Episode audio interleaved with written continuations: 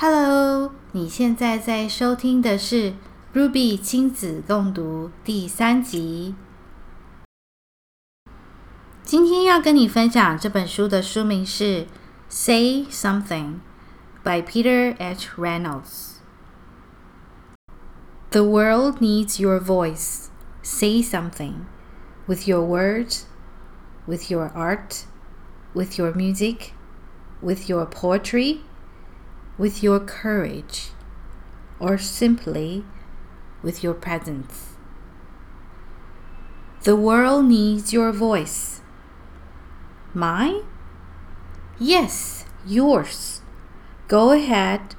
It doesn't need to be perfect as long as it's from your heart. You don't have to be loud. Powerful words can be a whisper.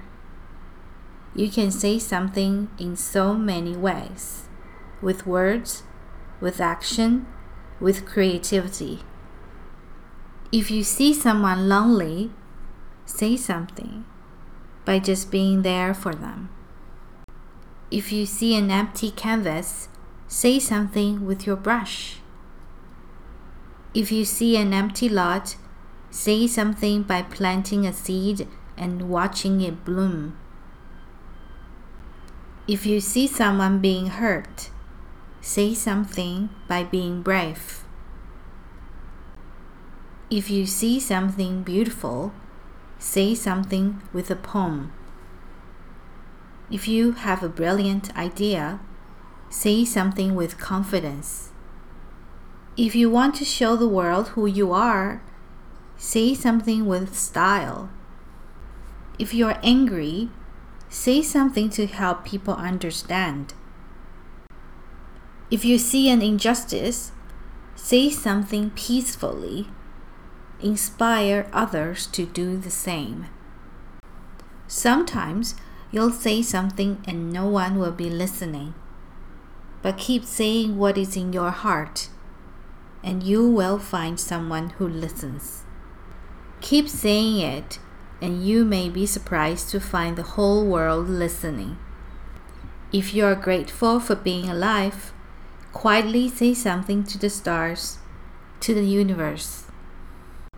Some people find it easier to say something than others, but everyone has something to say.